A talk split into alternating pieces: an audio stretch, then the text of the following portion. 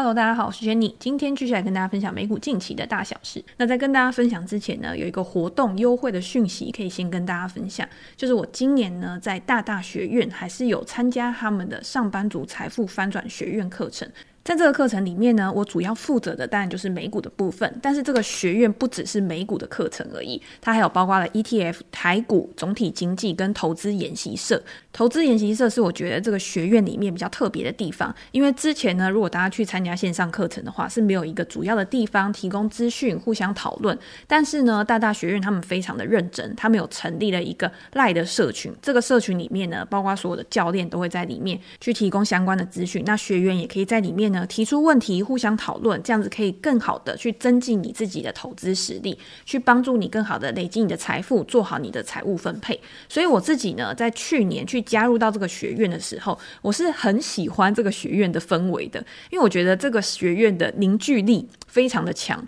在这个里面呢，你不用害怕去问出问题，或者是你不用害怕去跟别人分享你自己的一个想法。所有的人，包括了教练、讲师，或者是其他的学员，甚至是助教，他们都会非常热情的回应你的问题。所以我也会觉得，加入到这个学院之后，不只是去了解到美股市场，你可以更认识各种不同的资产它的一个特性，去帮助你可以更好的做到决策。那我自己在这个美股课程里面呢，我觉得比较特别的就是我会另外加入的。会是包括新闻解读的部分，我平常怎么样利用我自己的资源，或者是我觉得在网络上面你可以找到的资源，去找到一些关键字，对这家公司或者是对整个总体经济形势有利的地方，可以帮助你去做好你的应对策略，或者是加入到你的观察清单里面。我觉得有这样子一整个系统之后啊，可以帮助大家更好的去认识美股市场。去年在这个学院里面呢，也有很多人一开始是不敢加入到美股市场的，但是在这个实战的经历之后呢，他真的有去投资美股，这个也是我觉得很高兴，然后觉得很有成就感的一个地方。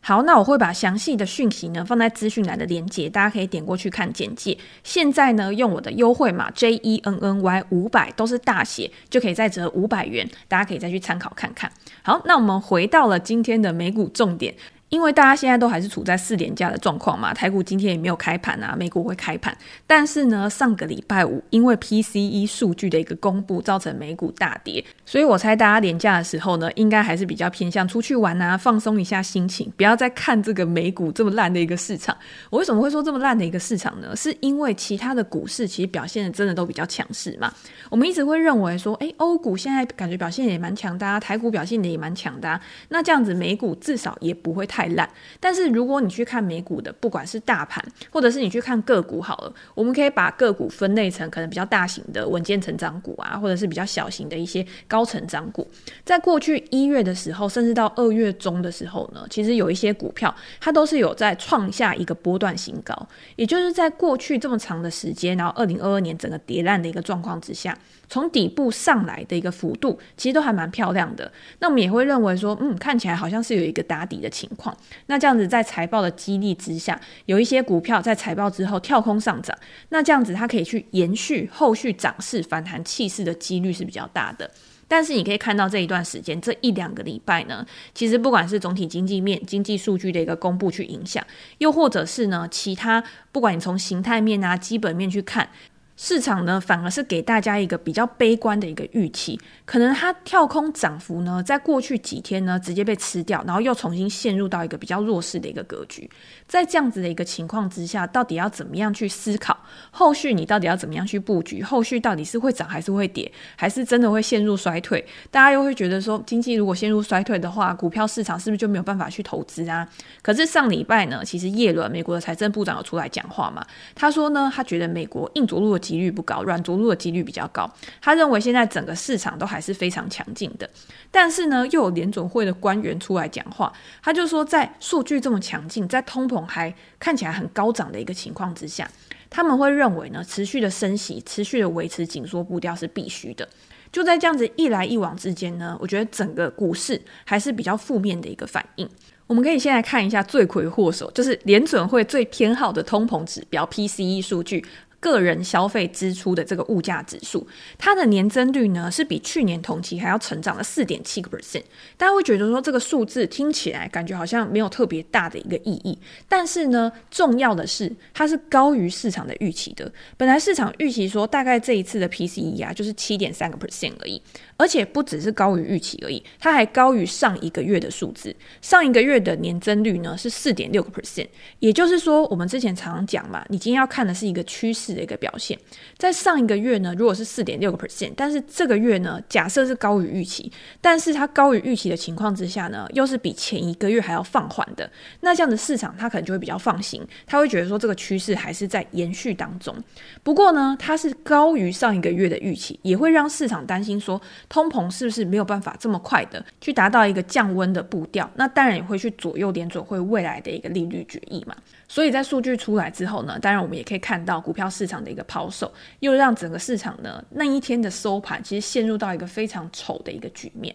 我们也可以看到呢，期货的这个利率期货，它也去显示说，三月呢升息一码的几率降到了大概六十七个 percent 左右，升两码的几率呢从一个礼拜大概不到二十个 percent，升高到大概二十五个 percent 左右。虽然说呢三月它还是升一码的几率还是比较高的，但是呢现在的这个预期呢也会表表示说，今天维持高利率的时间可能会比大家预期的还要久。也就是在告诉你说，不要再去想今年会降息啊，会去宽松救经济啊，救股市啊，这样子不切实际的一个幻想。不过我们还是要回到现实面嘛，我觉得这边可以从几个方向来想啊。第一个当然就是，如果今天联准会它还是维持一个比较高档的一个利率，比较紧缩的一个政策的话，一定会影响到当前的一个经济啊、资本市场的一个状况。我们之前也有讲，人是习惯了动物嘛。如果今天呢，市场上面发生的事情呢，都是按照我们的预期一步一步的在发展的，那这样子呢，其实是不太会造成市场上面大幅的一个震荡。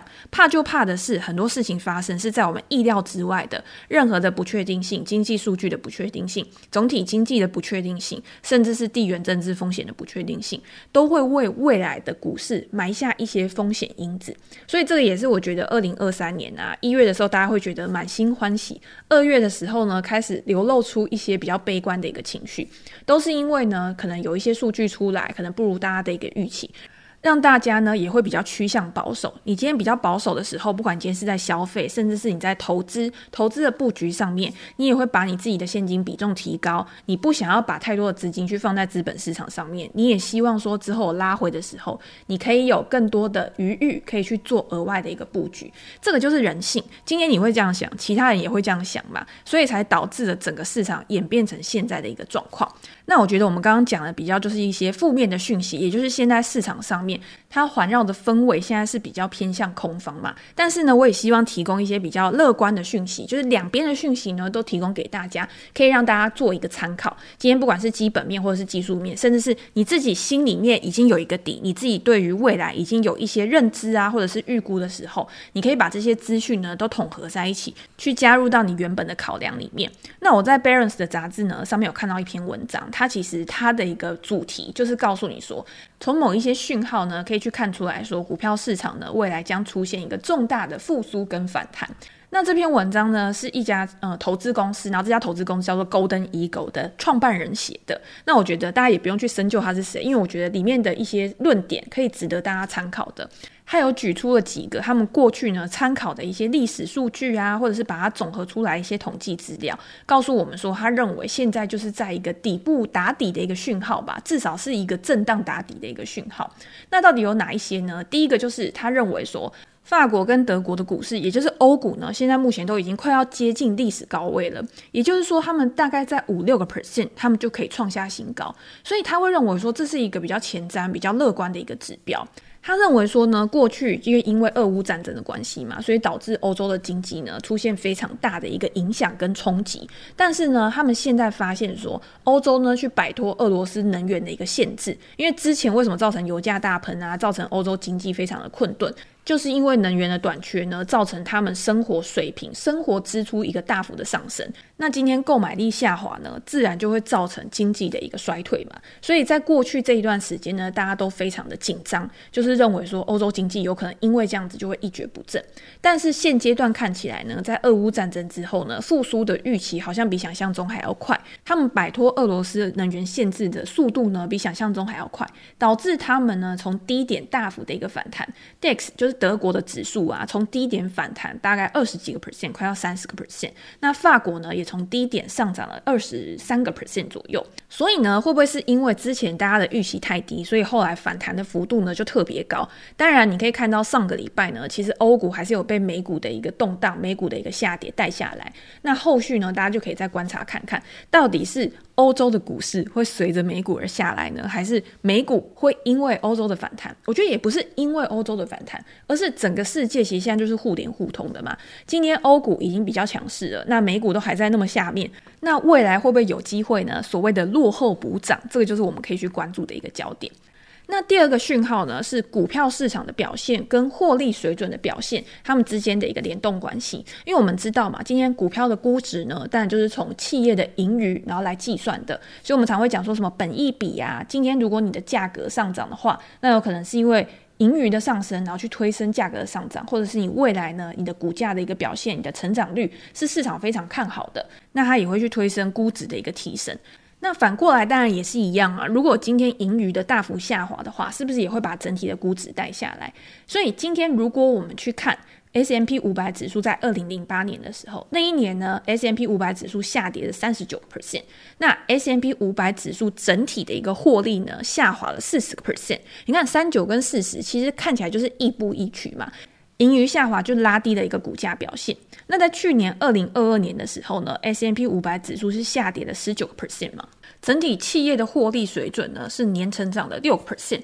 所以这个 Golden Eagle 呢，他认为说之前的一个跌幅呢，有可能已经反映了未来的利润衰退。我觉得这边可以从两个方向来讲，第一个就是今天股价的一个下跌，我们刚刚有讲，它跟盈余一定是亦步亦趋的，但是呢，它也会含有非常高的预期成分，也就是说，它今天预期未来会怎么走，它才会去做股票的买进跟卖出的一个动作。第二个就是呢，今天成长它不是看绝对值的，它有的时候是看相对。二零二一年它的一个成长值是多少？二零二二年是多少？二零二三年是多少？今天大家要求股票市场或者是企业啊，它的财报表现，它不是说哦，我今天有赚钱就好。你今天你要赚的比之前多，你要赚的比其他人好。这些都是一个相对的概念嘛，所以在相对表现的比较好或者是比较差的时候呢，它才会去影响到股价未来的一个走势。所以这个部分呢，我觉得有其道理，但是呢，也要看市场对于未来的预期是怎么样。它就算已经反映了今年或者是现阶段它的一个获利成长率大幅下滑的一个预期，但是呢，未来有没有可能这个成长率还会再持续下滑，甚至是企业的盈余会因为经济衰退更恶化？而导致估值在下跌，这个也是我们要去关注的东西。那再来呢，可能也会有一些跟历史统计数据相关啊，譬如说在一月的时候，美国的股市表现很好嘛，从底部开始大幅度的一个上涨。如果今年呢，美国真的会陷入到衰退好了，但是呢，股票市场通常是领先指标嘛，也就是在经济衰退然后到复苏的一个过程当中呢，股票市场它会先反映复苏的一个情况。那这个反应的时间点呢，大概是三到十一个月左右。也就是说，如果我们预期说下半年可能会衰退，或者是之后可能会衰退的话，那现在的下跌 maybe 就已经是反映了之后的一个衰退情况。那我们要去思考，就是更长远的东西，也就是今天在经济衰退之后，什么时候会迈入到复苏的一个情况嘛？我觉得这个东西呢，好像是在叫你去预期说经济衰退或者是经济复苏的一个时间点，然后再叫你借由这个时间点去做你的投资布局。但是我们之前有讲过嘛，去预测这个东西其实是非常难的一件事情。所以在这样子的一个情况之下，其实我觉得重点应该放在。我们要知道，经济它就是会持续的循环的。你今天有衰退，就一定会有复苏。长气之下呢，如果今天美国经济它是可以长期的往上来发展的，就像巴菲特他在这一次的致股东信里面讲的，他认为呢，他不会用短期的因素去思考说他到底要做什么样的决策，他还是会看美国长期的经济发展。更长期的一个角度去看企业营运的一个表现，然后才去投入他自己的一个资金嘛。那在接下来呢，是比较技术指标类的，比如说我们常会讲黄金交叉啊、死亡交叉啊。所以当 S M P 五百指数的五十天短期均线呢，去超过、去越过了两百天的年限的时候呢，市场就会认为说这是一个黄金交叉，它可能之后呢会是一个比较看涨、比较乐观的一个讯号。反过来呢，就称为是死亡交叉嘛。但是呢，现在的一个状况，其实 S M P 五百指数呢，它就是在一月。大概二月的时候呢，它就是已经五百天跟两百日已经形成了一个黄金交叉。那有没有可能代表说未来呢？虽然说震荡，但是还是一个震荡走高的一个情况。所以呢，这个 Golden Eagle 他在总结了很多指标之后呢，他认为说，虽然说联准会它还是有上调利率的一个空间，但是他认为美国目前的一个经济状况呢，是可以在这种比较偏高。比较高的利率的一个情况之下呢，还是可以很好的去运作运转，然后很好的去发展的。在未来呢，即便是经济处在一个比较温和衰退，或者是温和缓和的成长的一个情况之下呢，到年底之前还是可以给你带来不错的一个回报。我觉得这个就是这篇文章里面呢，提供一些比较乐观的讯息，可以给大家做一个参考。不知道大家听完之后呢，到底会比较偏向空方那一边呢，还是比较偏向多方那一边？我们接下来呢，再跟大家稍微聊一下巴菲特的自股东信。我觉得看完巴菲特的自股东信啊，你应该心里面呢也是存在着一些比较乐观的希望，对于美国未来的经济前景啊，或者是整个股票市场未来的发展方向，我觉得你都可以知道，长期投资复利的累积，时间的效果，其实才是一个成功的投资人，他会一直持续不断带给你的一个观念。虽然说很多人会认为说，哎呀，巴菲特现在已经很老啦，他可能交给他的接班人啊，未来呢，波克夏可能也不会再像之前一样有这么好的一个表现，这么好的一个发展。但是呢，你在巴菲特的自股东信里面，你可以知道，其实他很早以前可能就在为未来做准备了。今天为什么他拥有这么多元的一些子公司？不管今天是他全资持有的私有的公司呢，还是上市公司的一个股票，其实他就是一直不断的在让他的整个集团非常的多元化。然后今天在历经景气循环的时候呢，都可以为波克夏带来很好的养分。然后在未来景气复苏的时候呢，也可以让它发展得更快。尤其是在去年，因为通常自股东信一开始它都会有它过去大概五六十年的一个绩效表现嘛。到目前为止呢，看起来就是整体的一个获利表现还是优于 S M P 五百指数的。可是你要讲说，那未来十年呢？未来十年会发生什么事情？谁知道？未来十年有没有可能波克夏的超额报酬，它的一个跟 S M P 五百指数中间的差距会慢慢的缩小？这个是没有人可以去预测的事情。但是他在每一封信里面提供给我们的观念，我觉得是非常有价值的。我们可以先来看一下波克夏他在这一季的营运表现。他在这一季呢，他的净利一百八十一亿美元呢，其实是超过市场的一个预期的。但是呢，看起来还是比去年同期呢衰退了大概五十三个 percent。那当然是因为波克夏有非常庞大的一个股票资产嘛。所以你投资组合的波动呢，你账面上面的一个损益呢，其实就会造成整个财报看起来呢，其实是比较失真的。照巴菲特他们的说法呢，其实你应该是要看的是营业利润，这个营业利润呢，才是真的去反映这家公司实际的一个价值、实际的营运状况的一个数字。那二零二二年全年呢，你也可以看到它是大亏了两百多亿。那这个两百多亿呢，当然主要也是因为它的一个投资组合非常的一个庞大，所以在账面上呢，投资组合的损失是五百三十六亿美元，跟前一年的表现呢，也是天差地远嘛。可是呢，我们刚刚有讲，就是巴菲特认为说，你今天要看的是营业利润。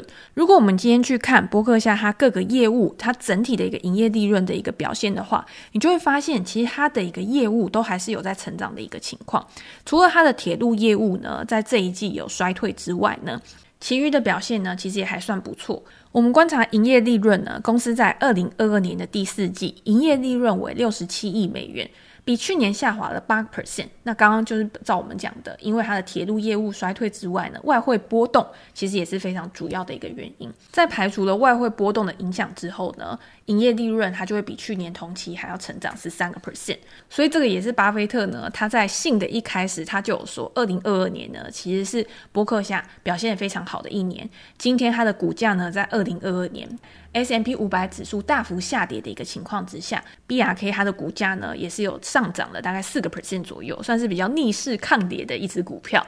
那我觉得在信里面呢，其实巴菲特还有提到一个蛮重要的事情，也就是我们刚刚之前有讲嘛，今天巴菲特他很早之前在做准备，他就是希望把这个波克夏帝国呢做成一个很完整、一个非常强固的一个堡垒。这个堡垒呢，其实如果大家有看他之前的一个致股东信的话，他每一次在股东信里面呢，可能就会用什么小树林啊、五颗宝石啊，就会用一些比喻的方式来形容他旗下所拥有的各项公司、各项资产。可是今年感觉好像他就没有这样的一个动力，或者是这样子比较生动的一些词汇，然后来形容他自己所拥有的一些资产。但是呢，他有说，他说波克夏呢拥有非常难以超越，然后非常多元化的一个业务所有权。所以如果你今天呢，你每天在看股票的上市公司，包括在纳斯达克上市啊，在纽约交易所上市啊，这些公司。我们都知道，能够排在这些指数列表里面，甚至是你市值非常高的公司，一定都是非常知名，然后非常有竞争优势、很有护城河的一些精英组合。那这些精英组合呢，每年当然也赚来了非常多的一个利润嘛。